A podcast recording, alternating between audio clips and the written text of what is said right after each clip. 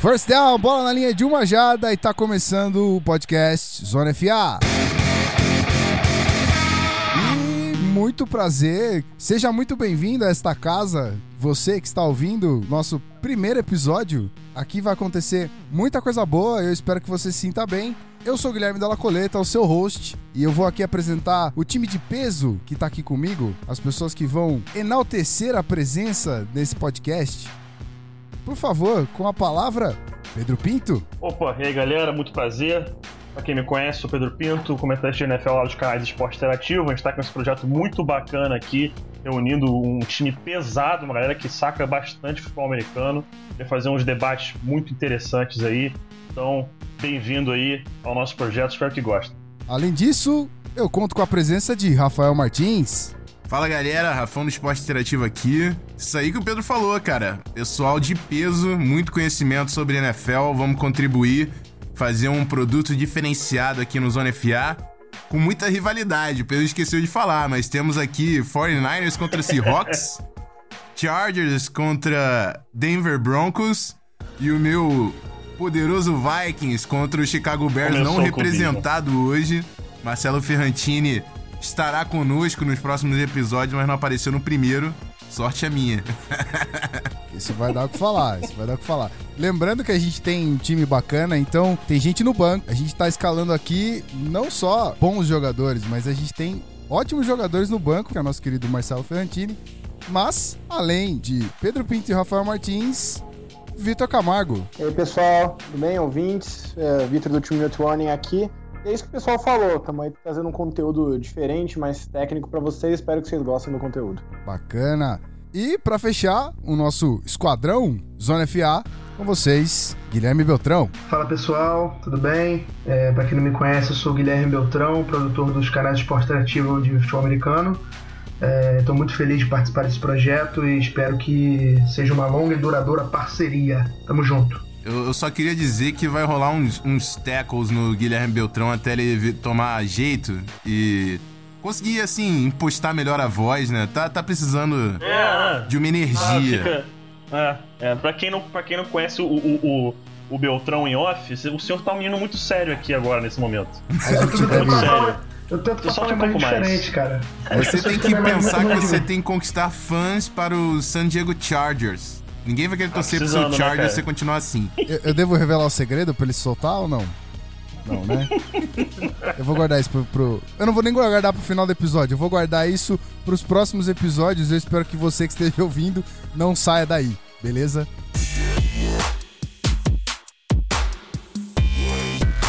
Você está ouvindo Zona Podcast. Bom, estamos de volta. Muita coisa pra ser dita hoje. E o assunto principal é o draft. Eu queria saber de vocês, meus queridos amigos, qual foi a primeira reação de vocês? O que, que aconteceu? A gente acompanhou, tava todo mundo junto, conversando enquanto estava acontecendo o draft. E eu percebi que algumas surpresas rolaram, então eu sei que as reações foram as mais espantosas possíveis. Rapidamente, cada um aqui, o que aconteceu nesse draft?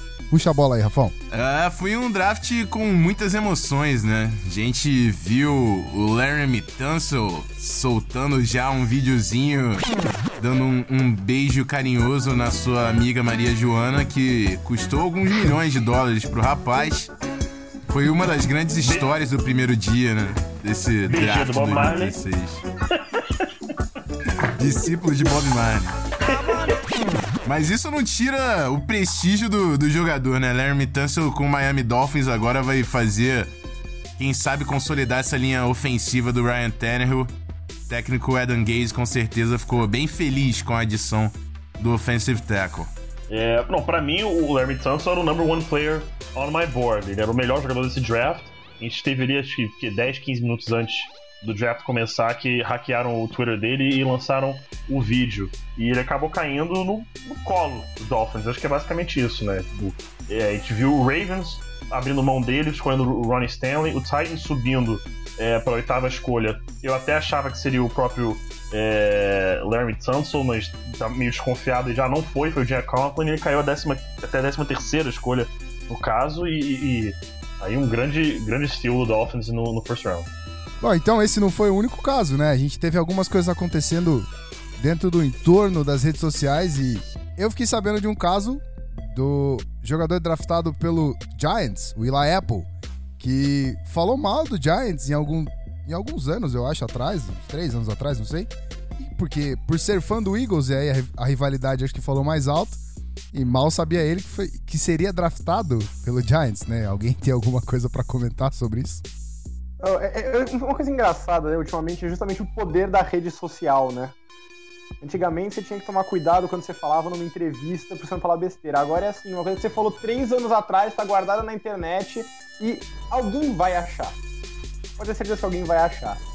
E não foi o único caso, não foi o único primeiro caso e também não vai ser o último caso desse tipo.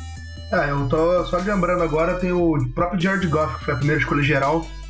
Ele, ele tweetou reclamando do Justin Puig, do, do beisebol, jogador de beisebol. Aí ele foi draftado pro Los Angeles Rams, se não me engano, o Puig joga no Dodgers.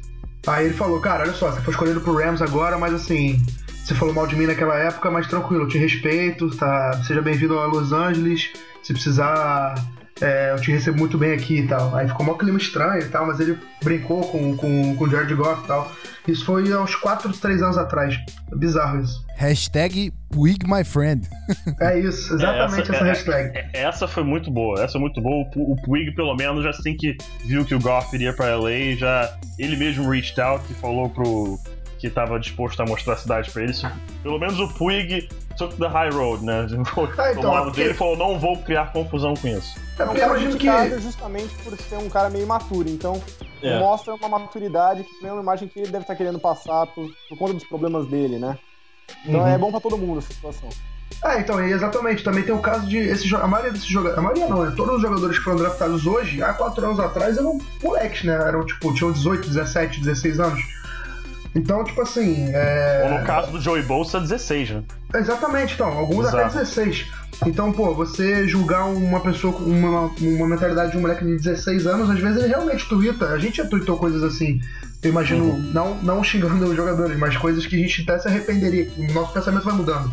Dos jogadores de futebol americano não é diferente. Eu lembro de um, de um draft da NBA que o o Lakers draftou o Larry Nance e os caras acharam um tweet do Larry Nance de 2010, sei lá, 2012, assim, chamando o Kobe de estuprador, tipo. Sim, falei, sim. Climão é legal no Lakers. É. Quando é, surgiu a, esses acontecimentos do draft e tal, eu comentei com, com um camarada e ele me disse exatamente esse caso do, do jogador do Lakers que foi draftado e falou mal do, do, do Kobe. Puta, puta climão, né? Mas. É, acho que acaba sendo inevitável. É, essa molecada. A gente tem que chamar de molecada porque eles são muito novos mesmo, né, cara?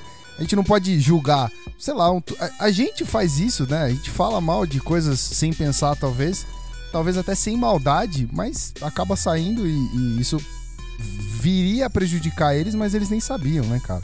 É o que eu falei, é uma coisa que você é inofensivo na hora que às vezes você posta, depois tá lá pro mundo todo ver quando você ficar famoso, né? Exatamente. Eu acho que com o tempo os jogadores vão se acostumando com essa nova, nova Sim, dinâmica. Com certeza. mas ainda tá gerando esses essas situações bizarras. É, eu lembro de uma. Os caras não viram isso antes e eram muito novos quando isso aconteceu, né? Ah, o próprio Cardale Jones, que foi draftado agora, tem um tweet dele clássico falando que é, os jogadores de futebol americano do universitário não precisariam ir para as aulas, porque isso. as aulas são pointless, de acordo com ele. Pointless, não tem sentido tá lá... ir pra aula. É, que ele tá lá só pra jogar futebol tá, americano. exatamente, ele estaria lá só pra jogar futebol americano, enfim. É, exemplos não faltam, né? Não, é o que mais tem, na verdade. É o que eu falei, agora os jogadores estão começando a ficar mais ligados com essas coisas, tomando um pouco mais de cuidado, mas ainda tem coisa de muito atrás, né?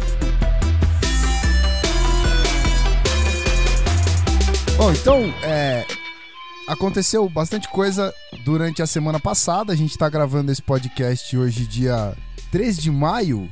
E o draft aconteceu na semana passada, é isso? Dia 28, quinta-feira? Isso, 28, 29 e 30 de abril. Exatamente. Então, é, a gente viu bastante repercussão do que foi, mas eu acho que a galera que tá ouvindo, que tá chegando agora, talvez não saiba muito bem o que é o draft. Então, é, eu queria a ajuda dos meus amigos. Vou passar a bola pra Belt. Dá uma ajuda aí, explica pra galera o que é o draft, só pra deixar a turma é, bem a par do que acontece todo ano na NFL. Deixa comigo, pode deixar. É, então, o draft é nada mais nada menos que o recrutamento de jogadores universitários para o futebol americano profissional. É, ele é executado em sete rounds. Cada time tem direito a uma escolha por round. E a ordem das escolhas é inversamente proporcional à classificação na última temporada. Ou seja, o campeão do Super Bowl é o último time a escolher e o time de pior campanha é o time a escolher primeiro. E aí eles têm o direito de escolher qualquer jogador universitário que tenha se declarado para o draft. Aí tem umas ordens lá e umas regras de elegibilidade, mas basicamente o draft é isso: é para reconstruir o seu time. Basicamente, a gente tem isso todo ano e a NFL dá a chance dos times que estiveram pior na temporada passada de se reconstruírem. Isso é fato? Isso acontece? O que, que, vocês acham? Fala aí, Rafão. Isso acontece, né? Eu acho que a gente pode tirar como grande exemplo um time que eu considero como o maior vencedor do, do draft nesse ano, e que você pode contar junto com a off-season, né? Eles assinaram muitos jogadores importantes, o Malik Jackson, só pra colocar dentro do assunto, estou falando do Jacksonville Jaguars. Tiveram uma escolha muito alta no ano passado, que foi o Dante Fowler, o pass rusher, né? O defensor que caça quarterbacks. Nesse ano conseguiram Jalen Ramsey, para muitos o melhor jogador de todo o draft, o safety de Florida State. O Miles Jack, que era um jogador também muito, que estava muito bem cotado, mas caiu por causa de lesão, a gente vai falar um pouco disso mais tarde. Então conseguiram só em uma off-season, né, uma pausa de temporada, de repente aí uns 5, 6 titulares para defesa. É o poder que tem esse todo esse método de reconstrução para cada time. O Jacksonville Jaguars agora pode ter, ter de repente uma das melhores defesas da NFL de um ano para outro.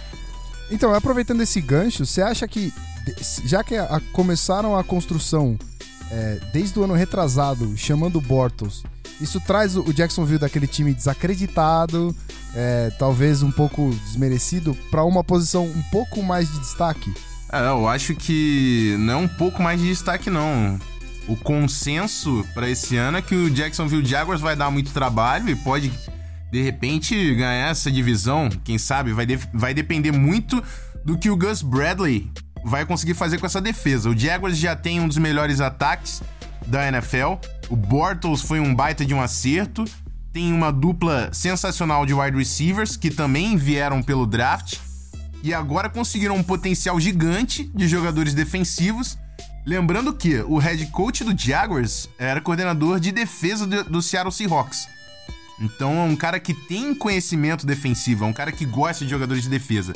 Se ele conseguir montar algo parecido com o que ele tinha em Seattle, juntando com o ataque de Jacksonville, vai ser tempo ruim pegar esse time do, do Jaguars em 2017. Uhum. Muito bacana. Vai, cara. Esse é um time que, para mim, ele, ele vai vir muito pesado.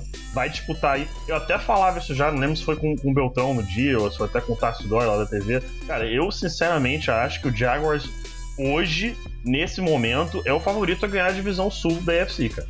Vai ser muito sincero. Mas assim, empolgou. É. Sendo muito sincero, porque, porque o, o, o, Colts não fez um draft class tão maravilhoso assim. É, o Titans tá se reestruturando, fez um draft class razoável, bom, mas nada fora do. nada genial.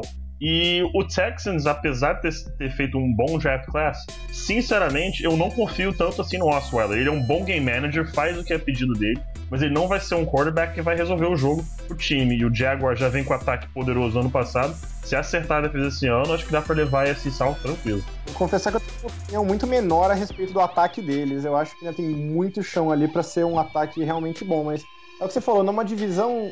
Em terra de cego, quem tem um olho é rei, né? Exatamente. E é uma Exatamente. divisão de. É. Então é unanimidade para todo o time do Zona FA aqui que a melhor classe de 2016 foi do Jaguars, então? Sim, Olha, se você for pegar na semântica Sim. de falar na melhor classe de calouros, eu concordo. Se você falar quem teve o melhor draft como um todo, eu discordo. Yeah, eu, eu, acho que eu até já sei qual vertente você vai tomar aí. Você tá pensando em quem? Eu tô pensando no Brown. É, eu também. É, eu também. Assim, perdeu um, é era um time muito ruim sendo que foi o segundo escolha do draft, Horroroso. perdeu muita gente na free agency. Né? Então, é, quando você olha o time, eles, eles começaram quase do zero, estão do zero quando vocês podem começar. E tem muito estudo, muito, muito. É muito estudo mesmo, acho que a palavra é essa. Mostrando que os times não têm uma consistência muito grande ano a ano entre escolher jogadores melhores ou piores em relação a onde eles escolhem no draft. Então a melhor coisa que você pode fazer é trocar e adquirir mais escolhas de draft. E o Browns fez isso muito bem, trocou para descer duas vezes, conseguiu escolha de primeira rodada ano que vem, escolha de segunda rodada, de terceira rodada ano que vem, e até escolha para 2018 já, terceira uhum. rodada. Então eles seguiram a risca esse procedimento e para um time que estava tão no fundo do poço, eu achei um, um, excelente primeiro passo, tanto no plano como na execução. E quando eles conseguirem executar esse plano à perfeição, é o que torna eles os grandes vencedores do draft, na minha opinião. Não, e olha as quatro primeiras picks deles. Corey Coleman, que para muitos era o melhor wide receiver do draft, para mim não, mas para muitos era o melhor, precisa ser desenvolvido e em tese vai se desenvolver. Emmanuel Agua, um excelente pass rusher que também precisa é, é, ser desenvolvido. Carl Nassib, excelente escolha, defensive end de Penn State. Sean Coleman, bom offensive lineman de Auburn. Então, são quatro jogadores que você já olha e os quatro, assim, eles são bons, mas precisam de desenvolvimento. São, é, um, é um draft class que você vê que eles estão pensando para o futuro, não estão pensando para agora. E um pensamento que eu vejo, pelo menos, do, do Hugh Jackson e, e, do, e, do, e do Sachi Brown, esqueci o nome dele agora, do GM, é de montar um time esse ano ir preparando o time e se perceber que o RG3 não vai dar certo, ano que vem a gente tem dois first round picks para subir e pegar o melhor QB disponível. E sem falar que eles vão ter uma escolha alta, né? E Sim. Eu acho interessante mostrar também que eles têm um plano muito bem definido. Eu acho isso uma coisa legal para um time que ficou tanto tempo à deriva. E se você for olhar as escolhas dele, você elogiou os jogadores, eu concordo com você. Mas eu iria além, eu, iria, eu diria que eles montaram um plano para os jogadores que eles pegaram. Você pode ver que todos Isso. são jogadores que produziram muito no college. Isso. Não são, são jogadores de desenvolvimento, como você disse, são jogadores que têm um histórico de produção. Não é aquele cara que nunca jogou no college, mas puta, ele tem as ferramentas. Não, eles querem uhum. escolhas mais seguras. E eu acho isso legal. Eu acho legal que eles têm um plano também que eles estão executando. Não, sem contar que qualquer time que faz 14 escolhas no draft é, já faz um draft bom. A menos que você erre muito. É. Porque assim, são sete rodadas. Se você fez 14 escolhas, você, óbvio que você não fez dois por round, mas assim, é muito, é muito jogador que você adiciona. Então a chance, a probabilidade, aí vira uma questão matemática mesmo. Óbvio que não é uma, não é uma ciência exata, porque você pode errar todos os jogadores. Mas assim, fica muito mais difícil você, porra, você escolher jogadores ruins em todas as rounds, em todas as escolhas que você fez. Então, além de tudo, somando tudo que vocês falaram, foram 14 jogadores há muito tempo. Acho que. Eu posso estar falando informação errada, mas eu, tenho, eu acho que eu li essa informação que o Browns não tem uma classe. O Browns não, nenhum time da NFL tem uma classe tão profunda. Tem 14 jogadores escolhidos desde, sei lá, 79. Mas é isso aí mesmo, é isso aí mesmo. Pô, é, bizarro, e, é, é, muito bom, é, é bizarríssimo, é bizarríssimo. É, o ponto foi e, perfeito e, do Beltrão. É, perfeito. E você para pensar na matemática, com 14 picks, se você pegar, pensando de, assim, de forma negativa, assim, da pior das hipóteses, se dessas 14 picks, um, um só se torna um excelente jogador e quatro se tornarem titulares viáveis, tipo, razoável, um pouco, pouco acima da média, já é um excelente draft class. Sim. Excelente draft class. Então, a probabilidade deles terem ido muito bem nesse draft class é altíssima. Eles se colocaram na melhor situação para ter sucesso. Exatamente. E se a gente olhar um pouco a, a big picture, se a gente der um, um zoom out e, e olhar essa situação do, do Browns de outra maneira, vocês falaram que foram 14 jogadores. Bacana essa análise do PP e tal, de falar que se um, um for um grande sucesso e quatro titulares, bacana. Mas se a gente for pensar com o dado que o Vitor deu de além de todas essas 14 escolhas, todas as trocas que eles fizeram para outros anos, isso quer dizer que eles acertaram, eles fizeram um jogo de estratégia muito grande e acertaram Exatamente. muito, então, né? Exatamente. O plano foi perfeito e a execução foi perfeita. São uhum. os dois, eu acho. Eu concordo com tudo que vocês falaram, basicamente. É, o Browns tem o faca e o queijo na mão para reconstruir a franquia, basicamente é isso. Exatamente, exatamente. E eu não sei de vocês, só jogando mais um time no meio aí que eu achei interessante o Draft Class. Não é algo totalmente excelente, não é algo é, maravilhoso. É, exatamente. é, you understood that reference, né? É, é, mas, cara, é um time que, que, que eu achei interessante, que foi o, o Los Angeles Rams. Por que, que eu digo isso? Eles sold the farm, né? Vendeu a alma, vendeu tudo para subir e pegar o Jared Goff. Eu fiquei preocupado de deles não escolherem jogadores tão bons, mas você vai olhar o draft class deles, é interessante. Para mim, o number one wide receiver, nesse, o number one tight end nesse draft, o Tyler Higbee, foi na quarta rodada. Escolhendo um bom wide receiver, Farrell Cooper, também na quarta rodada. Tamarick Hemingway, mais um tight end na sexta rodada. Josh Forrest, linebacker na sexta, que é bom. Mike Thomas, mais um wide receiver na sexta rodada. Então, você vê que o draft deles foi voltado para ataque para buscar dar as armas necessárias para o Jared Goff ter sucesso. E eu olhando, pelo menos, acho que dessas, dessas escolhas fora o Goff, Higby e Cooper foram excelentes picks na minha visão. A gente pode traçar um paralelo é, entre o Goff ter saído na primeira rodada, porque eu, eu acho que se eu me lembro aqui, nenhum, do- nenhum dos boards de vocês tinha o Goff na primeira rodada, na primeira escolha, aliás. Na primeira rodada sim, mas não na primeira escolha, certo? Só depois da Mas a troca. primeira escolha também era um time que pegou um quarterback em primeiro no ano passado, né? Então tem que levar isso em É, conta. é, se for pensar assim, o- realmente o Goff, pra mim, era um top 10 pick. Top 5 não era, não. Era top 10. Mas como o, o, o, o- Rams subiu pra, vendendo aquilo tudo, certamente seria um quarterback. É, e ele- pela ele não era- situação. Ah, Não, só, só pra dizer, ele não era o mais talentoso, mas ele era o quarterback Isso. mais talentoso. Então, o primeiro exatamente. time que precisasse de quarterback ia escolher ele, mas não necessariamente ele é o melhor jogador da classe. Exatamente. E o, e, o, e o Goff é aquela coisa. No meu board, eu acho que no, no board, no board do Rafão também, é, a gente tinha o Wentz como o melhor quarterback. Se eu não me engano, no board do Vitor, não, né? O seu é Goff. Não, o meu Goff era o primeiro. Seu Goff, então é porque eu, eu vejo o potencial do Wentz muito mais alto, mas se o Rams vai e escolhe o Wentz, era a pior decisão possível, porque o Rams precisava de um quarterback que entrasse hoje pra jogar. O Jared Goff, eu digo com toda a tranquilidade do mundo agora, eu acho que todo mundo vai concordar comigo. Ele é o starter week one, sem uma Sim. sombra de dúvida, vai ser o A titular. a menos que o- aconteça alguma coisa. Exatamente. Se o Wentz fosse nessa situação dele e fosse o starter week one, as chances de, de, de estragarem a carreira dele seria enorme. Porque ele não tá pronto pra jogar hoje. Não tá pronto pra jogar hoje. Se o Wentz ficar um ano no banco, que é também eu acho que o caso do Paxton Lynch, ficar um ano no banco e vir a jogar em 2017, acho que aí sim eles estão na melhor situação para ter sucesso. Mas são dois quarterbacks, Wentz e Lynch, que se entrassem hoje pra jogar, acho que a chance de estragar a carreira dos dois é altíssima. Eu concordo. É, eu queria adicionar um, um outro time aqui também, que graças a Deus o Marcelo não tá aqui. Graças a Deus. É, que bom. eu gostei porque- muito do draft do Chicago Bears esse ano. Infelizmente eu concordo. Eu também. Eu gostei do draft do Vikings também, cara. É, vai ficar tranquilo. Eu infelizmente Ah, concordo Bears, também. Leonard Floyd, um dos melhores pass rushers. Cody Whitehair no final da segunda rodada, eu achei um ótimo steal, dada a posição. Ele era o número 2 entre os guards na minha lista. Jonathan Bullard na terceira rodada. Nick Kwiatkowski, whatever. Na quarta rodada. Todos os jogadores que eu tinha mais alto do que eles pegaram. Então, em termos de Uhum. valor, de valor do jogador que eles pegaram contra a pique, é um time que eu preciso citar aqui também. A palavra é essa que Muito o. Vitor usou. É valor. Eles conseguiram muito valor Isso. em todas as escolhas. O Bullard eu não entendi como foi parar na terceira rodada. O Cody Whitehead eu fiquei surpreso também. O Braverman é um cara que eu gostava demais e foi pra sétima rodada. Esse- nossa, tô Tanto contigo nessa. o O Braverman Braverman.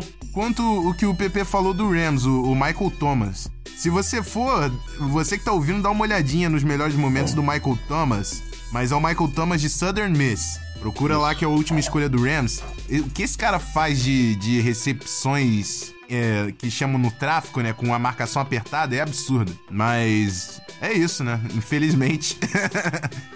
Fãs de Bears não me odeiem. Não me odeiem, mas é porque eu gosto de ganhar a minha divisão. Mas o, o Chicago Bears realmente foi muito bem nesse draft. Eu gostei muito Só do draft de toda a, a NFC Norte, pra ser sincero. Eu gostei muito do falar. É, Packers. foi o que eu menos gostei também, mas não achei ruim. Só pra ilustrar o que o Vitor falou, é, tem um site que todo mundo conhece aqui, pelo menos nossa galera, e vocês todos estão ouvindo deveriam conhecer, e de nada por apresentar, A gente bota o link no post. é o Pro Football Focus, né? Que é um site de análise bem profunda sobre o futebol americano. E assim, as duas primeiras escolhas deles, escolhas favoritas do site, do draft inteiro, a primeira é o Jonathan Bullard do Chicago Bears e a segunda Cody Whitehair do Chicago Bears. Então só pra vocês terem uma Uhum. ideia do, do quão bom foi o draft do Bears. Basicamente, bastante gente mandou bem, então, né? Óbvio que a gente teve ó, bons times, talvez grandes times, né? Fazendo péssimas escolhas, mas tivemos é, boas escolhas. Eu não vou nem falar só boas escolhas, né? Vou fazer aquela projeção maior, eu vou dizer que foram bons drafts, né? E tiveram vários times Uhum. que fizeram, além de boas escolhas, bons negócios. Isso pode render muita coisa no futuro, né? A classe ajudou bastante também, muito talentosa a classe. Uhum. Mas sim, concordo, que foi um bom draft pra Não. maioria dos times. Por exemplo, o Packers, eu achei que foi mais ou menos o mesmo nível do draft do, do Vikings. O que eu tenho. O que eu gostei mais do draft do Vikings é que o Vikings conseguiu me escolher na terceira e na quarta rodada do ano que vem. Senão não teria gostado tanto. E essas escolhas é, mais extensas, assim, essas que demoram mais pra acontecer de outros anos, elas são trocadas no futuro? Por exemplo, hoje o, o Vikings conseguiu uma escolha de terceira e quarta rodada, certo? Sim. Se no draft do ano que vem acontece alguma, alguma outra coisa, uma proposta melhor, eles, eles podem trocar essas escolhas? Podem. Eles têm essas escolhas pra Podem. si.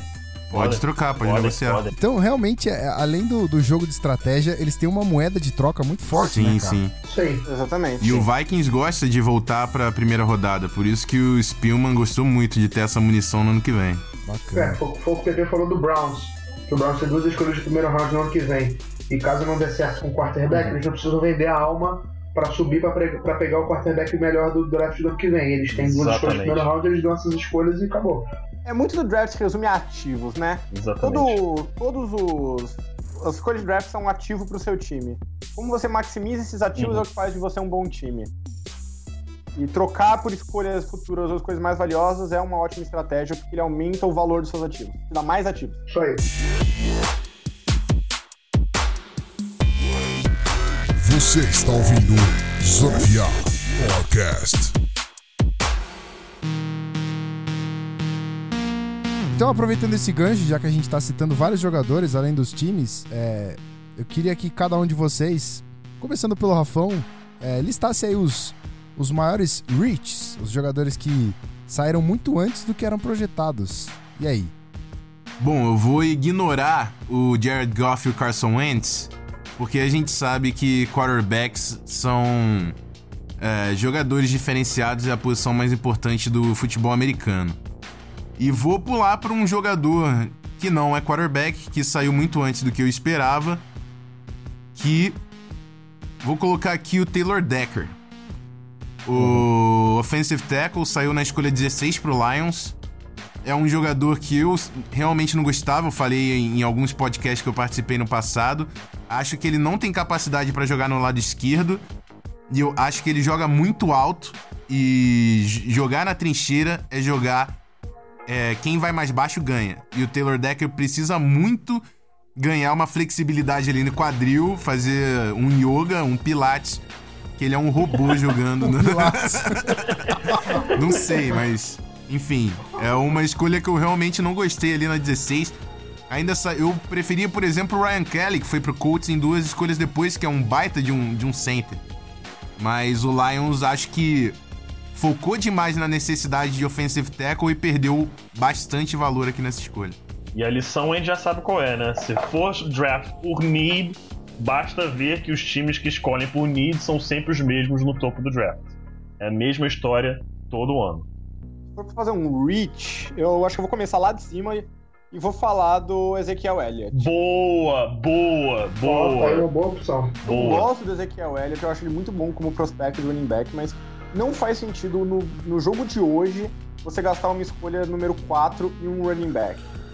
E isso é duplamente mais verdade para um time que nem Dallas, que é um time que investiu muito em termos de ativo de draft, acho que foram tipo três escolhas de primeira rodada nos últimos anos, em linha ofensiva, porque a ideia é justamente com uma grande linha ofensiva, você não precisa gastar tanto no running back.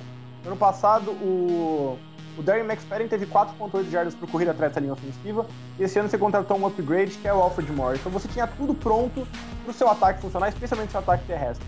E você tem um buraco enorme na defesa com Jalen Ramsey, com DeForest Buckner, dois ótimos jogadores ainda disponíveis. E você ir atrás do running back, para mim, aqui é um erro grotesco. É o que vocês falaram. É, é ir pela necessidade ao invés do valor, só que num caso que não tinha necessidade. É, é ir pela, Uhum, uhum. sei lá, o gosto pessoal do cara, basicamente. A impressão que dá é essa. É, o Jerry Jones uhum. gostou Jerry dele Jones, "Esse eu cara. quero." Jerry É Jones, Jerry criar Jones. uma necessidade que não existe. O Jerry Exatamente. Jones criou uma necessidade Mas será que foi, foi totalmente pela falta do DeMarco, Mur do DeMarco Murray, né? Não, eu acho que foi por mídia, tipo, é, Não, aquela escolha chamativa que vai dar notícia. Cara, É, o Jerry, é. Jones adora isso. Assim, é clássico Adora, dele. exatamente. É, então, eu é acho isso. O Ezekiel. Elliott era um jogador de primeira rodada? Sim, sim, com Sim. certeza. Era, mas com certeza. não de top Assim, 10 pra mim. É, não os top 10 pra mim também não. Mas eu entendo a escolha. Eu, eu achei um mini reach também. Mas eu entendo a escolha porque realmente é uma escolha chamativa. Mini. É o tipo de coisa. É o mini. Adorei é, esse termo. é, Adorei esse é, é, termo. é, é, é, um mini, reach. é um mini reach, porque se ele sai ali na 10, eu não acho mais um reach. Apesar de o Vitor concorda nisso comigo, e a gente tem essa tese que a gente segue, que, o- que o próprio analista americano, o Mel Kiper Jr., tem, de não escolher running back na primeira rodada porque é jogar uma pick fora. O running back tem uma carreira muito curta na NFL. Tem Mas exceções. vigésima, vigésima, É, é, acima disso eu acho também desnecessário. Né? Então, mas assim, aquela coisa, se eu acho que o pensamento que ele pode ter tido é o seguinte: com essa linha ofensiva, se com running backs medianos tinham esse sucesso, o que será que eu não posso fazer com Ezekiel Elliott? Entendeu? Mas, é, de novo, eu iria de Jalen Smith. Mas ainda tem outra coisa: se você for ver o, o tape do War Room dos Cowboys, logo antes da escolha. Eles estão todos sorridentes, pô, um apertando a mão do outro, rindo e tal, de boa. E aí o Chargers vem, escolhe o Joey Bolsa, você vê que o clima dá uma queda meio que de momento. Então, pode ser, rolou essa especulação de que de repente eles estavam pensando no Joey Bolsa com esse papo todo do, do Chargers de vai de Larry Tunsil, vai de DeForest Buckner, vai de Ronnie Stanley, vai de algo do tipo. E eles foram de Joey Bolsa, que lá no início do processo era o, o, o, number one player on the board de todo mundo no início da temporada. E aí, com o passar do processo, ele foi caindo um pouco, mas acabou sendo a terceira escolha geral. E no fim das contas, o melhor, primeiro grande jogador escolhido fora os QBs. Né? Mas. Cara, eu concordo com, com o Vitor. Mas além disso, assim, de reach. Cara, eu tenho alguns reaches aqui, assim, para falar que me incomodaram e muito. Assim, eu vou, vou citar três que me incomodaram bastante e o, o quarto, é assim, para mim foi um absurdo. Jermaine Ferry pro Seattle Seahawks, a 11 escolha geral. Eu tinha uma nota de final de segunda rodada para ele. O Seahawks tem uma need gritante para tackle. Jermaine Ferry não vai ser um tackle NFL, vai ser guard. Ele foram ali totalmente, acho que no desespero, que não sobrou nenhum tackle. Tinha o Jason Spriggs on the board ainda, mas acabaram indo de Jermaine Ferry. Eu não gostei. Outros que eu não gostei, não sei se vocês também acham, Keanu Neal pro Falcons com a 17 geral, completo reach. O Browns com Cody. Não, é, o, o, o Browns com Cody Kessler, na no, é, escolha 93 geral, na Essa terceira rodada também. Essa foi lamentável. Reach lamentável. O Cody Kessler, não, pra quem comprou o Permita-me ah. permita interromper rapidinho, não só isso. O Rich foi, é, óbvio foi um reach absurdo, mas o pior veio depois, quando o Browns anunciou que ele vai disputar a posição com o Robert Griffin III. Ou seja, ainda estão cogitando colocar ele como titular. O cara, o Cody Kessler não sabe ler, ele não sabe ler a defesa, cara. O Cody Kessler não sabe ler a defesa. Ele lock on no seu receiver o tempo todo. Ele é totalmente erratic, ele não tem consistência nenhuma. O accuracy dele é muito ruim, mas superando essa escolha do Cody Kessler, para mim, só a escolha do Jacoby Brissett do Bill Belichick pro Patriots na terceira rodada. Essa foi o Jacoby Brissett, para mim, é, era nota de sexta para sétima rodada. Ele, ok, ele é grande, ele tem o braço forte, ele é até atlético, é, mas ele não tem. Ele não. Ele tem. Assim, habilidades isoladas que não foram em nenhum momento no tape amarradas num, num lance só. Em um lance ele mostra que tem o braço forte, em um lance ele mostra que consegue acertar na mira, em outro lance ele mostra que. E, e, e, assim, leitura de defesa é algo que ele não sabe fazer. Não sabe. Eu não consigo ver ele aceitando leitura de defesa. Eu achei um completo reach, mas é aquela coisa, a gente tem que entender o, a, a estratégia de draft do Bill Belichick. O que, que ele sempre faz, basicamente anunciando não. Escolhe um quarterback na segunda, terceira rodada. Exatamente, mas ele tenta, transformar, tenta transformar essa escolha numa pick futura porque ele não tem need nenhum no time no momento. Apesar Exatamente. de achar que eles tinham muita need na linha ofensiva. Que a galera supervaloriza os quarterbacks do Patriots porque acham que vai, vai sair o Tom Brady porque o Tom é. Brady vai transformar em Tom Brady. E até hoje não saiu ninguém que fosse 10% do Tom Brady, então... E qual desses quarterbacks realmente deu certo? O Mallet foi uma escolha de terceira Nenhum. rodada, virou acho que uma escolha de sétima, sei lá, coisa assim. Uh, o, o Garópolo uh, vai virar uma escolha, vai ser tá ainda. mais um ou dois anos, mas também não é. Não mostrou muita coisa porque não jogou. Qual foi o último que deu certo? Na terceira rodada, não tem um cara que faça mais diferença pro seu time do que um quarterback que não vai jogar, vai ser o terceiro da sua depth card. Eu não consigo entender isso pra mim. E a quantidade de quarterback que tinha na frente dele, incrível, assim, anos luz à frente em termos de experiência e habilidade, eu não consigo nem contar na mão aqui quantos tinham. Eram muitos muito. Achei péssima a escolha do Jacoby Brissett. Péssimo. Eu só queria falar do Germany Ferry, que tem um nomezinho que eu acho importante a gente citar do Seattle Seahawks, se chama Tom Cable. É um cara que sabe pouco Sim, de linha ofensiva, verdade. que é o assistant head coach. O J.R. Sweezy, que era um jogador que estava no Seahawks, ele chegou como jogador de, de defesa e o Tom Cable conseguiu vender ele como free agent caro pro Bucks. Então ele uhum. sabe trabalhar jogadores de linha ofensiva e o Germany Ferry, ele é muito cru. Para mim, ele nem uhum. tem capacidade de jogar no momento, mas ele tem Sim. o porte perfeito para um offensive tackle, um jogador de linha ofensiva. Ele tem braços longos, ele é gigante, ele é muito forte. Então, Tom Cable conseguiu um brinquedinho novo, ele deve ter feito uma pressão ali para conseguir essa escolha. Uhum. Eu acho que a galera esqueceu, ou então não levou em consideração, mas o maior reach do draft para mim foi o Robert Aguayo saindo na segunda rodada Nossa, com o Trey Obrigado, obrigado, doutor. sim, sim, Gente, sim, verdade. Só pra quem, não, só pra quem não sabe, Robert Aguayo é um kicker. Não se escolhe kickers antes da quinta rodada. Não se dão E com não trade se dá up. tra- E com não se trade dá up. trade up em kicker. O, o Com Bucks trade up, vai pegar um kicker. Exatamente. O Bu- o Bucks 15, pegou essas duas 15 frases. escolhas. Então, o, o Bucks fez essa- pegou essa frase, essas duas frases que eu falei que não pode e botou no pode e somou. Tipo assim, não pode pegar um kicker antes da quinta rodada. Eles pegaram o kicker na segunda. Não pode dar trade por kicker, eles deram trade por kicker. Beleza. Assim, ele, o Robert agora é um baita kicker, é. A posição tá um pouco mais valorizada porque agora tá com a regra do extra point um pouco mais longe? Está. Mas assim, não justifica você na segunda rodada onde você ainda tem. Óbvio que no draft você tem em qualquer rodada isso, né? Tem que ter um jogador aí perdido. Mas na segunda rodada é muito mais fácil você encontrar titulares para sua equipe e você desperdiçar, entre aspas, num kicker que vai ser titular, obviamente, mas que é uma posição que não é tão importante quanto uma, um- qualquer outra posição de campo. Um safety, um corner, um, um wide receiver, enfim. Eu achei que foi um reach absurdo do Tampa Bay Buccaneers, ainda mais se você colocar no papel que foram 15 escolhas que eles subiram. Cara, isso foi um absurdo. Dito Não tem isso, outra palavra. É. eu preciso ser clubista, só que ao contrário. Eu preciso criticar, eu preciso fazer duas críticas ao San Diego Chargers. O Chargers escolheu num draft um Panther e um fullback no mesmo draft. Isso não, Não, meu existe. time fez a mesma coisa. Meu time fez a mesma coisa. Ah, isso, isso não existe, Pepe. Me desculpa. Isso não existe. Que isso? E o Chargers conseguiu a proeza de nem pegar o melhor Panther. Tá? Porque o. Como é o nome daquele Panther do que foi pro. pro Seahawks? O né? Kaiser. Ah, não, não. Não, não era ele. Quem é? Foi pro Jets, na verdade. É Hewitt, não é? Como é que é o nome dele? Vou lembro procurar agora. aqui, mas eu tenho quase certeza que é procurando Kaiser. também. Tá, mas enfim. Voltando. O, o Chargers escolheu um Panther e um fullback na mesma, no mesmo draft. E o Broncos fez a mesma Não, coisa. Não, Só que, o- só que o Broncos. Kaiser foi pro Chargers. Kaiser foi pro Chargers. Então, o Kaiser. Kaiser foi pro Chargers. Ah, é, o Só que foi pro Jets é Leckland Edwards. Beleza. Mas E- desculpa e o te Chargers falar, Beltrão, que eu prefiro o Kaiser.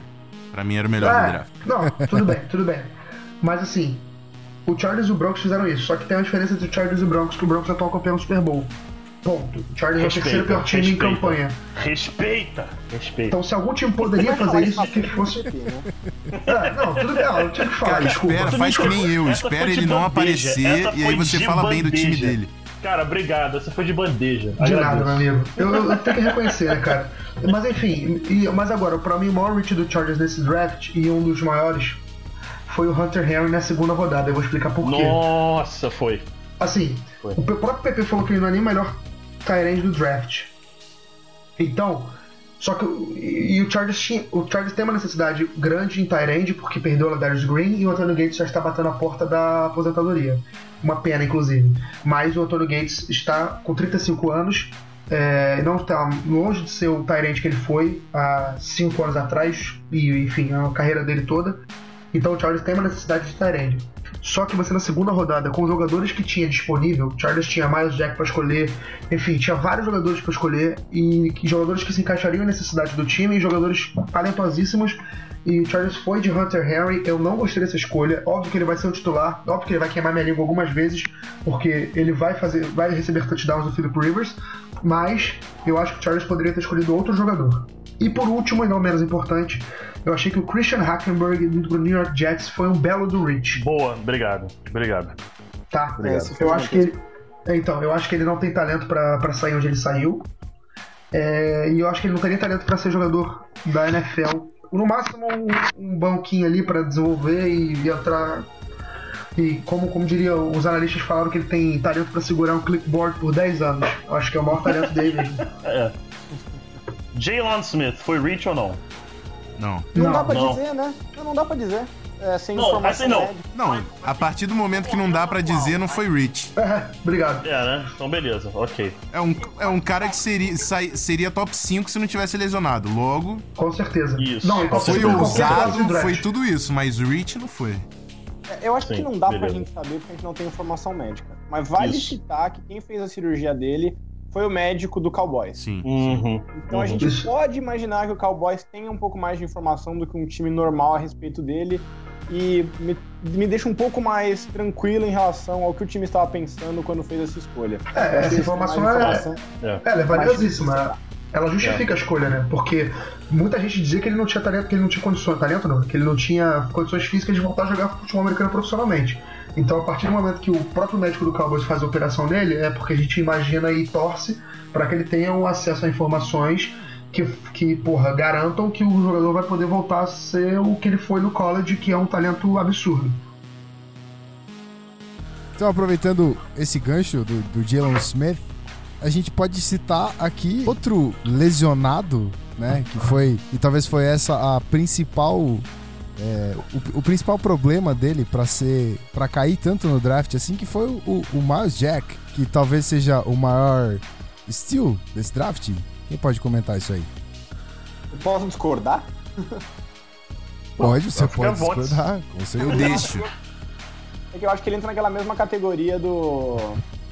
do, do Jalen Smith, né? A gente não tem informação para dizer se ele é um steal ou não. E por um lado, ele é um talento top 5, top 10 do draft. Que, então, assim, ah, puta, os caras pegaram um talento top 5 até aqui. Mas assim, se 32 times passaram por ele é porque algum problema tem, né? Então, ao mesmo tempo, isso me deixa um pouco. Uh, não sei se inseguro é a palavra certa, mas Sim. eu acho que vale ficar esperto, digamos assim. Seu maior estilo, Vitor? Cara, o meu maior estilo. Uh, um cara que eu gostei muito de onde foi selecionado foi o. o fugiu o nome dele agora, se me der um segundinho, eu vou lembrar. Ah, o Bullard. Perfeito. Chicago Bears, Jonathan Bullard. Uhum, uhum. E ele é um cara que eu tinha uma nota de começo de segunda rodada. E o fato de ele ter caído até aqui, para mim, foi uma grande, grande vantagem pro time. E um outro estilo que eu queria trazer também é de um time que a gente já falou, que foi o Jaguars, que foi eles terem pego o Sheldon Day na quarta rodada.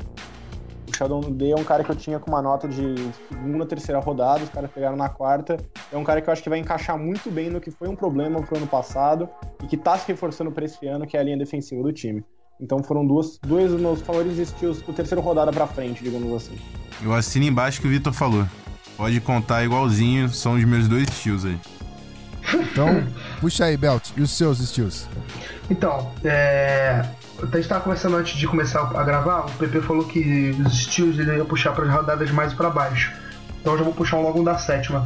Para mim, o estilo do draft foi o Scooby Wright, The Third, indo pro Cleveland boa, Browns. Boa, boa.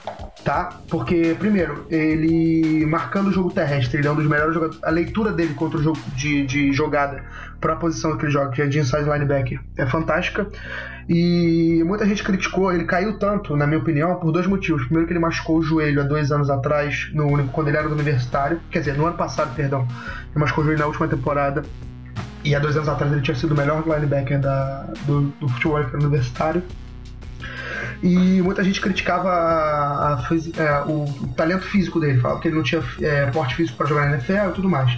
Só que a posição de inside linebacker, ela por mais que pareça, por mais que não pareça, eu acho que ela é uma posição que você pode não ser muito rápido, não é muito atlético. Você pode ter esse luxo. Então, ele, nessa posição, com a leitura de jogo que ele tem, com a inteligência que ele tem, e o principal que eu, que eu acho que é avaliar ele é o coração. Eu acho ele um jogador, assim, um líder nato, um cara que, porra, é, tem todas as ferramentas é, psicológicas para liderar um time é, e uma defesa. Eu acho que foi uma baita escolha do Cleveland Browns. Beltrão é um eterno romântico. Eu sou, cara. Tem que, o valor cara, foi eu... o coração. Exatamente. O coração e a força e assim, nominal, né? Porque Scooby Wright the Third. Scooby Wright the Third. Força nominal. Rolou uma força no, não, nominal ali. O cara, era... o, cara já, o cara já sai ganhando, já sai ganhando. Se não fosse força nominal, era André. Tenho certeza. Certamente. Então, agora falando de força nominal, outro nome que eu gostei bastante, não só do nome da, do jogador, mas do, da escolha e aonde ele foi, Rafão, você vai ficar feliz com isso, foi o Mackenzie Alexander, que é um baita nome também. Mackenzie Alexander do Minnesota Vikings. Ele para mim é um steal por dois motivos. Primeiro, ele é um talento de primeira rodada, e segundo, os jogadores que foram escolhidos antes dele não justificam. Por exemplo, o Eli Apple, ele, eu, no meu board, por exemplo, o Mackenzie Alexander era, estava acima dele. Não sei se de vocês era assim. Cara, Artie Burns nos Steelers, tá de sacanagem. Outro, exatamente. Oh. Apesar de jogar em Miami, né, Rafão? Você, você quer que eu, você quer que eu fale? Mackenzie Alexander. Uh, eu vou comentar então. Eu, eu, eu, evito falar do Vikings, mas o Mackenzie Alexander não cedeu um touchdown o nos últimos 20... O clubismo aqui tá liberado, cara. Eu aceito o clubismo, cara. Pode ficar tranquilo, a gente aceita, então, a gente entende. Não, mas ah. não vou ser clubista. Eu vou, eu vou reproduzir informações que sobre Minnesota é o que eu mais leio, não tem vergonha nenhuma em falar isso. é óbvio, né? Mackenzie Alexander não cedeu um touchdown nos últimos 24 jogos. Ele cedeu um Sim. touchdown em toda a sua carreira universitária. Nossa senhora. Ele não não teve turnovers, não teve interceptações em toda a sua carreira universitária, esse é um grande problema. Porque Mas, eu acho que. Até... Por que, que ele não teve? Porque nunca tinha espaço pro receiver fazer recepção. Sim. Simples assim. Sim, mas ele teve algumas oportunidades. Ele precisa melhorar um pouco do Teve. o ball skills. Mas, enfim, o- uma das filosofias do Zimmer é o seguinte: eu não quero que o meu corner cause turnovers. Pra mim, se o meu corner evitar que o recebedor dele pegue a bola, ele vai causar um punch e punch é turnover, amigo. Pronto. É, ou seja, ele Isso quer um shutdown aí. corner. Ele aí. quer que o corner faça o dever dele. Quem causa turnover Sim. na defesa do Zimmer são os safeties e o outside linebacker, principalmente. Então, Exatamente. o Alexander entrou num cenário perfeito, ele nem precisa ser titular no primeiro ano. E ele só caiu, na minha opinião, por causa de- do, dos turnovers que muita gente deu, deu essa, esse problema como um, um problema gigante. E porque ele é um cara que fala muito. Ele tem aquele. dele foram bem criticadas mesmo. Ele tem aquele swag, aquele trash talk que ou você gosta muito ou você odeia. E pelo jeito isso é, é custou tipo o pra Josh ele, Norman da vida. custou para ele É. um- alguns slots ali no draft. Antes de passar pro PP, pra ele fazer a análise do- do- dos steals dele, eu, eu acho que eu vou roubar um- até um steal do PP. É, o Devonta Booker também foi um bom Boa. no draft. Back. ele não, ele não é um do- dos meus, mas eu cogitei botar. Cogitei, pode falar aí. É, pela, pela, pelo round que ele saiu, e eu, tipo assim, eu já vi, eu vi muitos jogos de Utah no passado, porque Utah jogava quinta-feira direto. E porque ele era Então, sensacional. Não, sim, Isso. exatamente. E, e, e ele é e o Utah chegou a ficar no top 5 do, do, da AP, então eu comecei a acompanhar melhor. Cara, o Devonta Booker eu achei ele muito bom jogador. Assim, muito bom, explosivo, atlético, porra, com boa leitura de bloqueio e, cara, o, Bron- o Broncos pegar ele onde pegou, ainda mais pra dividir corrida com o CJ Anderson, assim, eu achei uma escolha fantástica. Não, e pra mim, upgrade absurdo no CJ Anderson. Ele é muito Obrigado, mais eu jogador que o CJ Anderson. agora. Ele é muito mais Eu jogador que o CJ Anderson.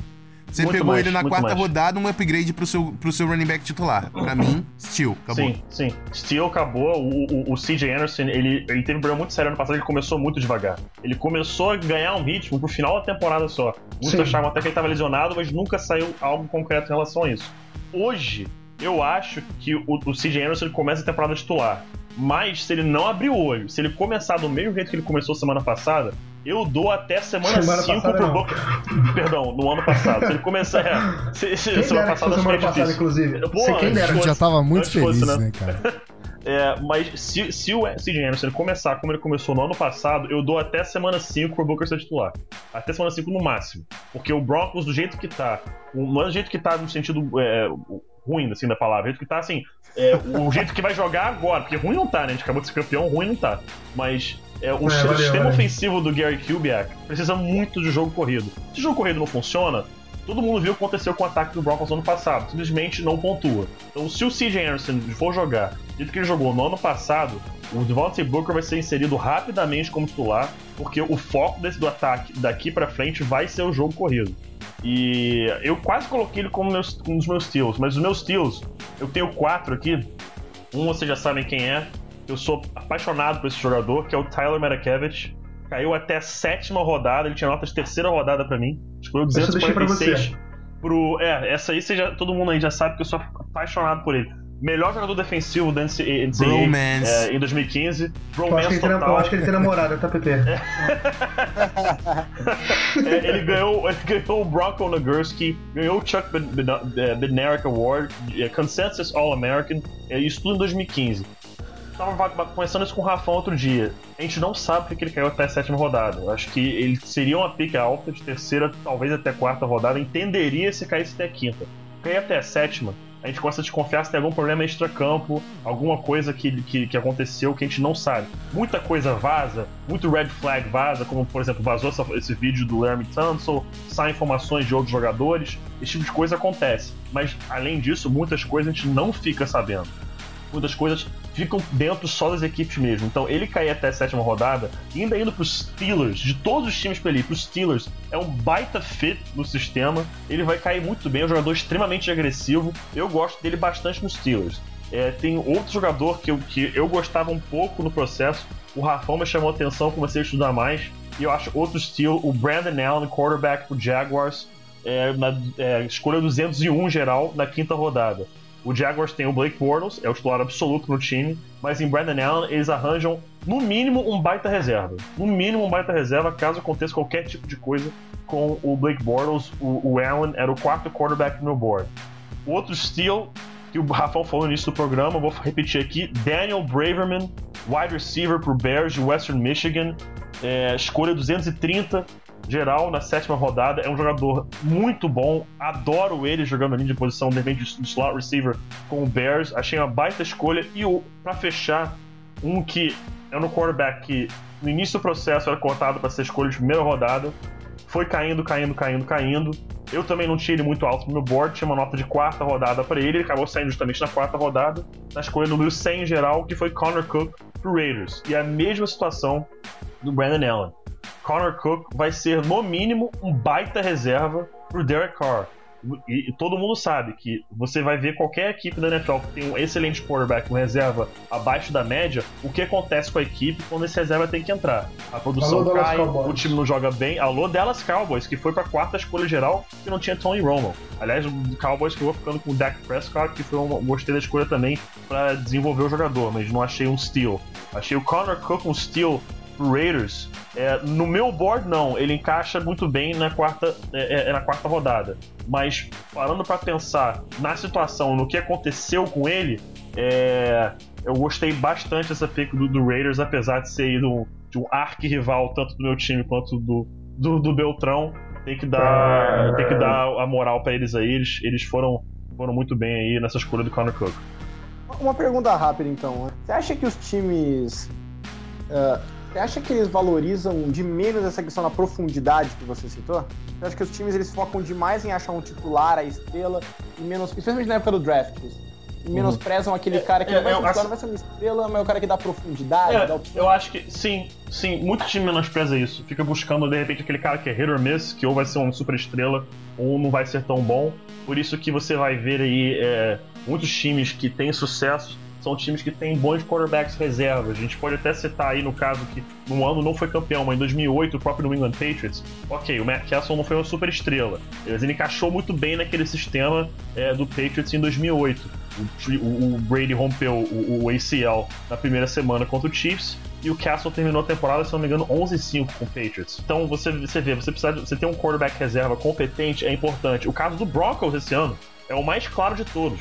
Peyton Manning, ok, não tá 100%, não é o Peyton Manning que a gente conhecia, mas Brock Osweiler entrou, fez o trabalho dele e conseguiu manter o Broncos ali com a primeira seed da AFC. Se o Broncos perdesse um jogo a mais, um jogo a mais do que tinha, era a quinta seed da AFC e eu falo com toda a certeza do mundo que não, não só não ganhei o Super Bowl, mas nem chegaria lá. É, mas, mas então, é isso, entendeu? Acho que focar em jogadores reservas, pra mim especificamente quarterbacks, é fundamental. Porque você não. O, o próprio Broncos, é, a exemplo do Broncos, o Justin Simmons, selecionado na terceira rodada, ele chega pra ser um reserva, a princípio, do TJ Ward e do Darren, Darren Stewart, que se lesionaram os dois no ano passado, e quando os dois se lesionaram, a gente viu que a produção da defesa do Broncos caiu bastante. O Darren Stewart também está indo pro último, seu último ano de contrato. Então aí, realmente, você draft é, só buscando titulares, eu acho que você acaba tendo problemas sérios no time, porque você contar com que todos os seus 11 titulares do ataque e 11 da defesa vão ficar saudáveis o ano inteiro é impossível, não existe você não perder pelo menos um jogador porque que seja 4, 5 jogos no ano. Isso sempre acontece Com com, todos os times. Então você tem que escolher bons reservas, senão você não vai ter sucesso nessa liga.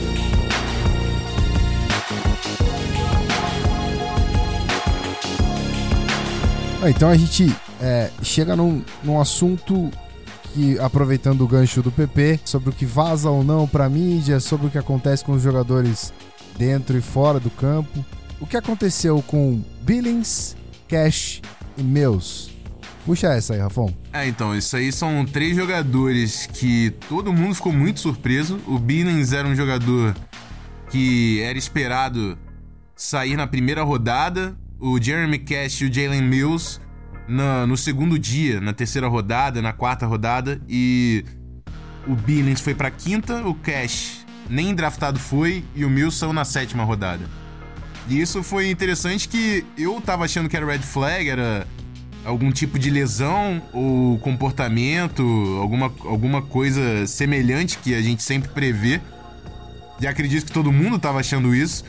E aí foi até engraçado que o, o Lance Zerline e o, e o. Teve um outro analista, o Gabriel, da CBS, que falaram que tudo era hype da mídia, que colocavam os jogadores acima do que eles realmente tinham é, sido é, analisados pelos times. Então, é, foi, é um assunto pra gente acompanhar no, nos próximos drafts, que deixaram cair numa hype de colocarem os caras muito acima do que eles eram avaliados pelo time. E a gente conseguiu confirmar pelo Twitter com o Lance Zerline que o Jeremy Cash, Jalen Mills e o Andrew Billings não estavam entre os jogadores favoritos dos times da NFL nesse ano. Então, basicamente, foi só hype e nem tanto é, a própria habilidade desses jogadores no college football, é isso? All hype, no game. Mas isso que eu acho interessante, que, por exemplo, se, se, se, a gente for ver que é só hype, a gente, nós sentamos aqui para ver o tape deles. E pelo menos, já, tudo bem que a gente, a gente acaba tendo que ter algum ponto de referência para começar o estudo. A gente de repente pega um big board preliminar para começar a estudar todos os jogadores e vai falando, pô, achei ele mais alto que deveria, achei ele mais baixo. E eu, pelo menos, em relação ao Jeremy Cash especificamente, eu sigo sem, para mim, sem ter motivo dele ter sido undrafted. Ele acabou assinando com o Carolina Panthers é, como undrafted free agent, que aliás foi excelente pro Panthers. É, mas eu sigo, para mim, sendo assim, cara, eu gostei, eu gostei muito do Jeremy Cash no tape. Mas é aquela coisa que a gente tem que repetir aqui, que a gente sempre brinca, né? A gente tá aqui falando, tá aqui batendo papo, mas quem é GM da NFL, acho que não é ninguém daqui, são os caras lá. Então, com certeza. sim, eles não, com certeza sabem um muito mais. Não, eles têm um pouquinho mais acesso também a informações. Acho que é só um pouquinho. Só um pouquinho, quase nada, Só. quase nada. Não, eu, eu assim.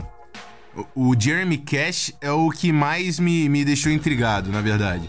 Porque o, É, Andrew, é. o Andrew Billings é um cara que projetavam ele de nose tackle, mas eu via muitas falhas no jogo dele, como, como principalmente contra a defesa do jogo corrido, porque em bloqueios laterais, bloqueios de ângulo, ele não conseguia aguentar. Ele sempre era le- levado.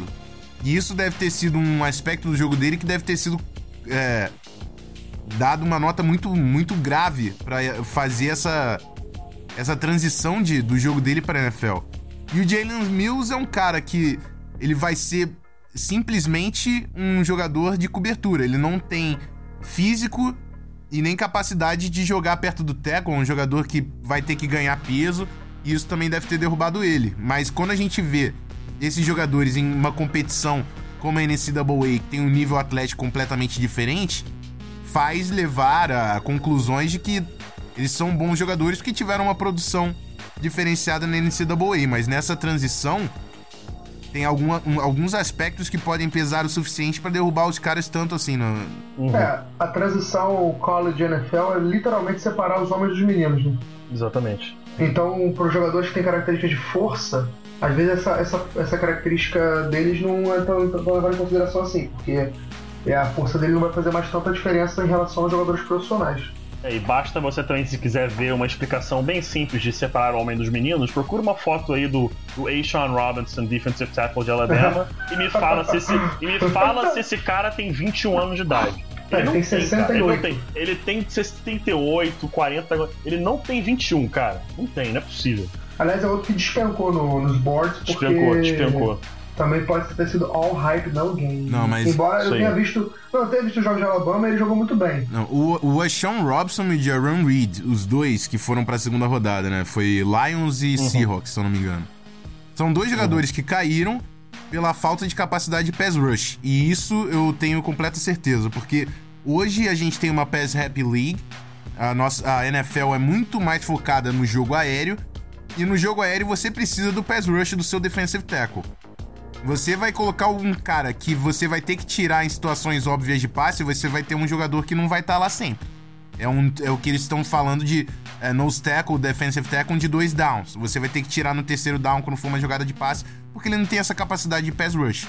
Você pegar um jogador que não vai ser seu titular durante todas as jogadas do seu. que você vai conseguir manter durante todos os downs da sua defesa, ele cai no, no, no seu board. E é por isso que no meu board de defensive tackle eu coloquei Chris Jones e o Nikandishi.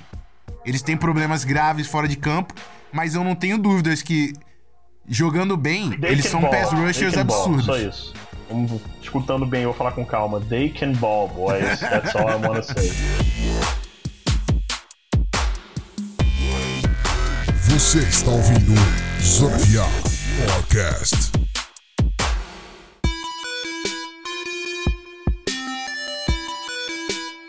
Bom, então vamos chegando aqui aos momentos finais desse podcast.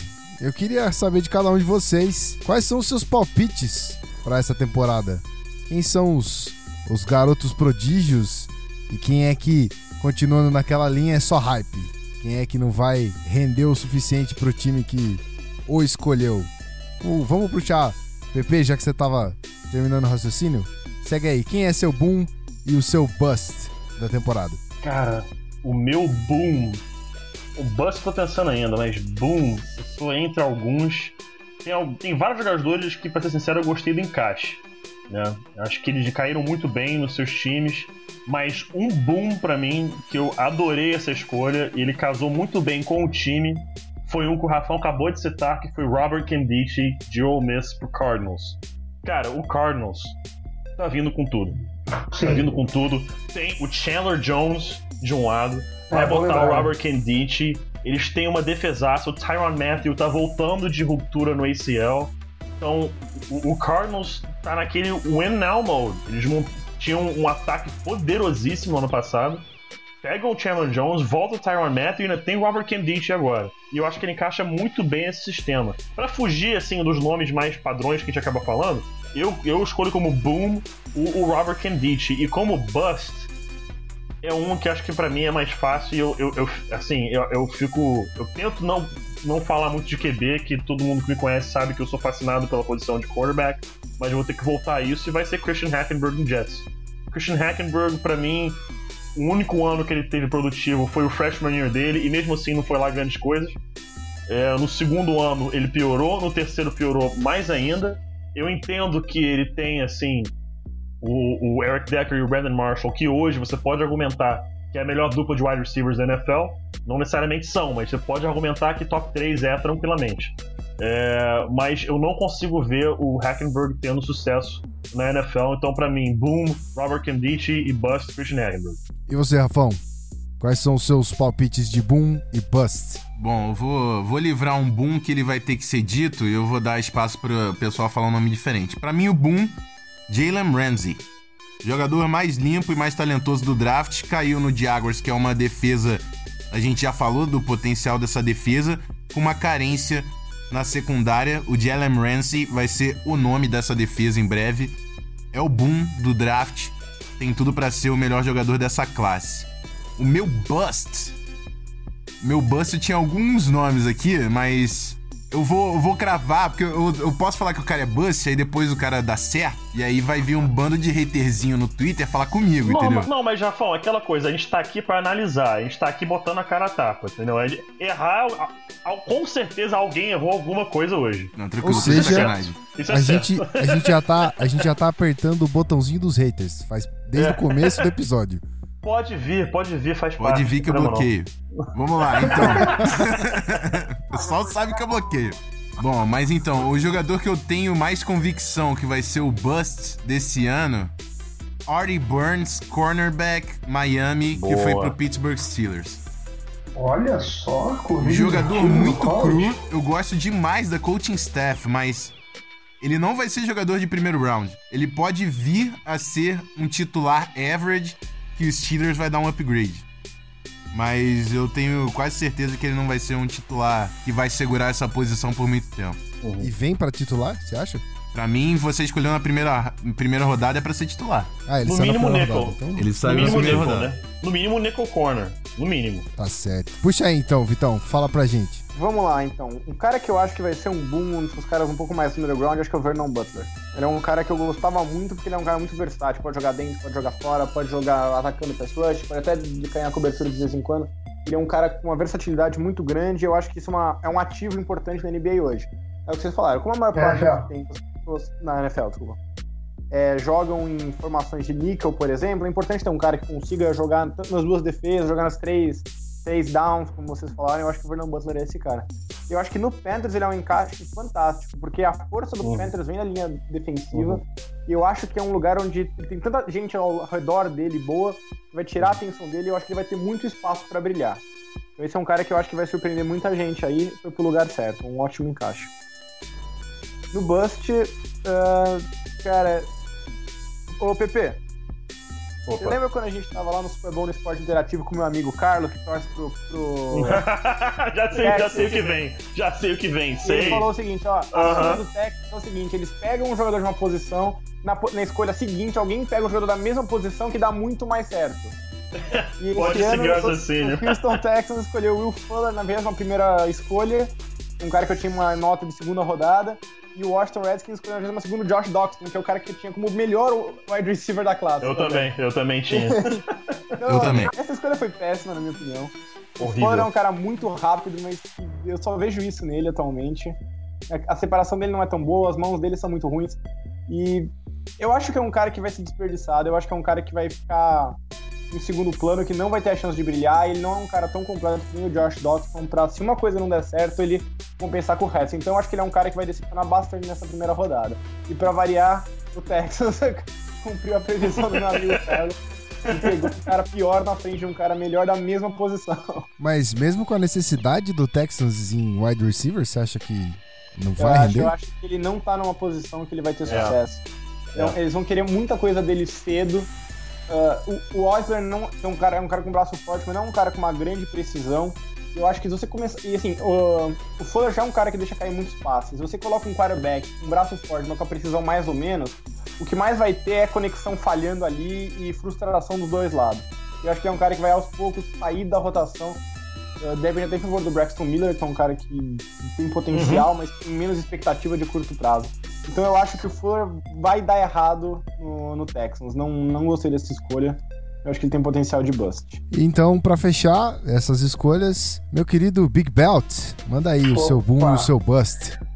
Então, um boom que eu achei que a galera fosse falar, mas ainda bem que não falaram pra não ficar sem saber o que falar, foi o DeForest Buckner, do 49ers. É, questão de escolha, o o valor do draft, vai, fit pro esquema e talento, poucos superaram essa escolha do DeForest Buckner. E acho que ele já vai fazer um impacto, causar um impacto imediato na defesa do 49ers. Vai ser uma É, dupla de Oregon lá, né? Teron Armstead do ano passado e o DeForest Buckner desse ano. E o Chip Kelly lá pra, pra lem- relembrá-lo dos tempos de Oregon. É, e Bust, eu vou fazer uma escolha polêmica aqui. Acho que a galera. Acho que pode ser que finalmente vamos discordar de uma coisa que tá muito fofinha esse podcast. Momento de Eu tô tensão. vendo, eu tô sentindo algo Meu aqui. já. Bust se chama Derrick Henry, running back de Ah, Alabama. bom. Acho bom não citar quem eu tava pensando mesmo, não. Não, não. O Paxton Lynch, o Paxton Acho Lynch, bom. o Paxton Lynch eu, eu, espero, eu tenho esperança nele. Quer dizer, esperança não tem porque ele eu, Eu jogo no time tenho, no rival. eu tenho. Mas assim, eu acho que ele vai ser um bom jogador. Ele caiu na Mas melhor o- situação possível também. Sim. Exatamente. Mas eu acho que o Dark Henry vai ser um bust porque eu, assim, mesmo. Eu não achei uma escolha ruim, tá? Eu só tenho uma opinião sobre ele. Não, eu, eu, eu tinha achado inicialmente horrorosa, mas depois eu analisei porque o DeMarco Murray tem histórico de ser um jogador que se motiva muito pouco. E o PP me lembrou muito bem que o Titans vai gastar um centavo no mundo se cortar ele. Então, se você colocar um cara pra pressioná-lo, entre aspas, a jogar melhor, acho que pode ser um incentivo legal. E aí você fala assim, DeMarco Murray, se eu quiser te cortar, eu te corto, não gasto um centavo. Tem um cara aí que, porra, um moleque novo, ganhou o Heisman, querendo ou não, tem um hypezinho nele. Se você não jogar bem, eu corto você e fico com calor. Então acho que o DeMarco Murray pode produzir sob pressão. É aquela velha máxima do ou joga por amor ou joga por terror. Uhum. Então eu acho que a escolha em si não foi tão ruim, só que, quer dizer, valor e tal. Só que eu acho que eu tenho uma implicância com o running back de Alabama. Eu acho que Alabama tem um, um sistema, o Nick Saban, é, é- é- eu acho que é um, um dos melhores treinadores da história do college football. E ele é um baita de um treinador de running backs. Todo running back que ele pega, ele trabalha muito bem e faz o jogador ser muito mais valorizado do que ele deveria. Foi assim com o Trent Richardson. O TJ Aldo é um pouco diferente, ele, ele é até um jogador um pouquinho melhor do que imaginava. Mas eu acho que o Dark Henry vai seguir a linha aí e vai ser um bust. Bacana.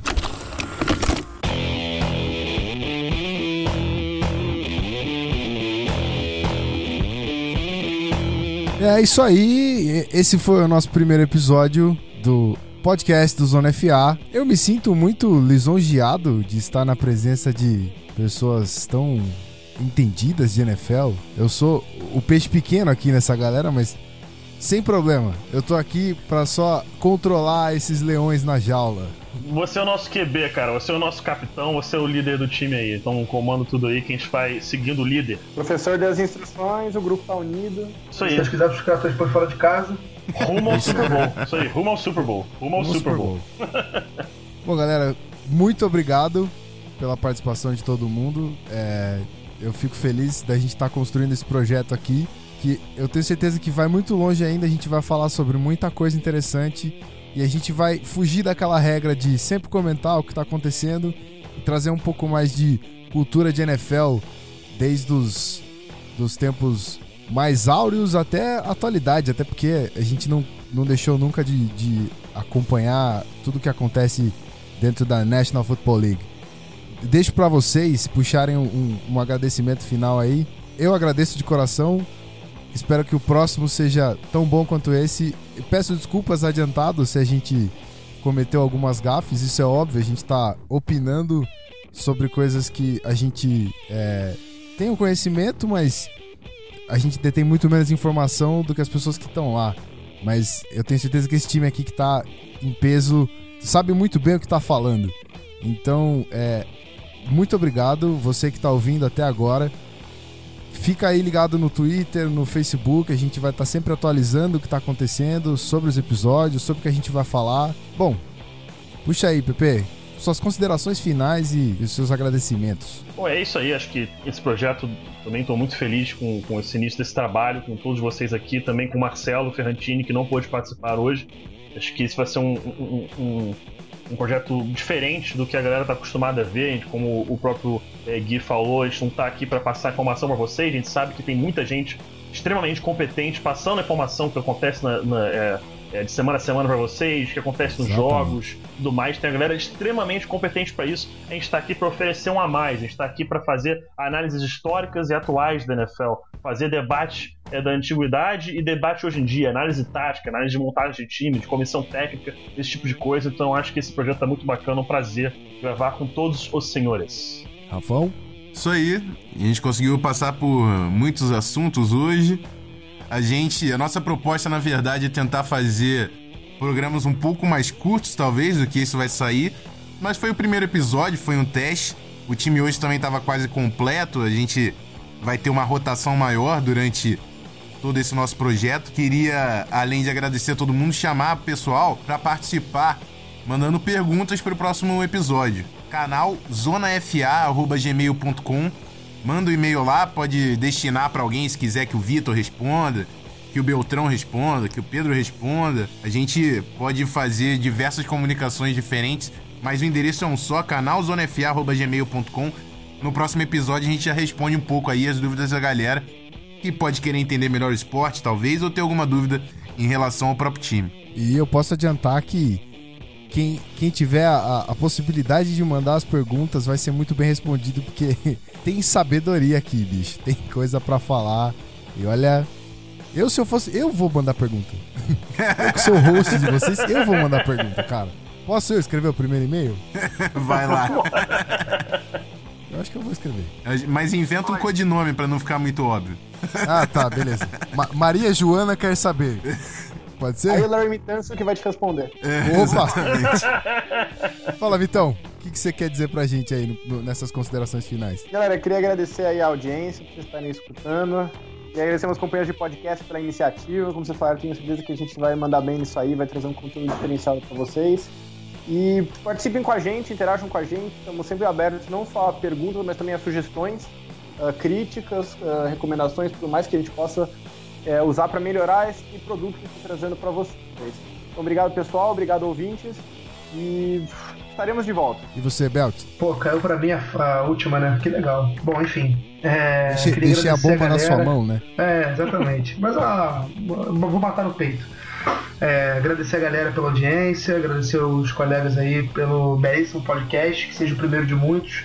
É, nesse projeto que o PP muito bem falou, que é uma ideia muito boa que a gente teve, que vai tentar fugir um pouquinho da, do, do modelo dos outros podcasts que estão por aí, que já são bons demais para fazer mais um igual.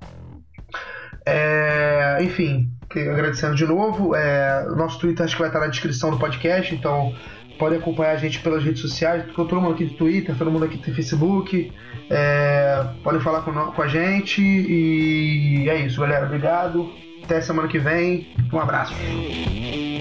Bom, então ficaram aqui as nossas colocações sobre o que aconteceu nesse draft 2016. Eu tenho certeza que foi muito intrigante. A gente viu bastante coisa, além de espantosa, a gente viu bastante coisa bacana acontecendo. E como meus amigos disseram aqui, sugiram pra gente qualquer tipo de é, melhoria que a gente possa fazer aqui. Isso aqui não é um formato fechado. Esse é o primeiro episódio que a gente tá tentando formatar para vocês. Então, se o tempo é extenso, a gente vai tentar corrigir. Se vocês preferirem uma coisa mais, é, mais curta e tal. Mas sugiram pra gente, cara. A gente precisa desse feedback de vocês. Quanto mais interação a gente tiver, melhor a gente pode entregar esse produto final para vocês. Então, meus amigos, muito obrigado. É, até semana que vem. Um abraço e valeu!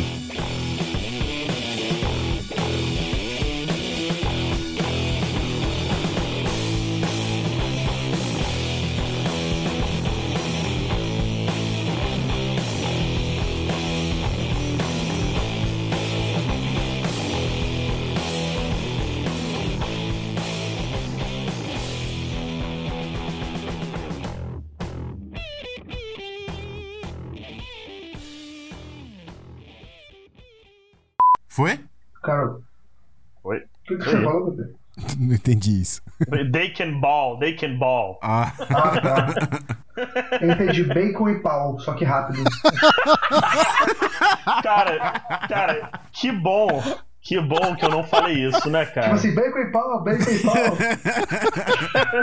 Cara, Que merda, né, cara? que bom que eu não falei isso, né, cara? Meu e. Seria no mínimo esquisito, cara. Bacon e pau, realmente, acho que não, não tem um contexto muito relevante pro que a gente tá Bacon falando aqui. Red Cox. Cara, não, cara, aí piorou. Meu Deus.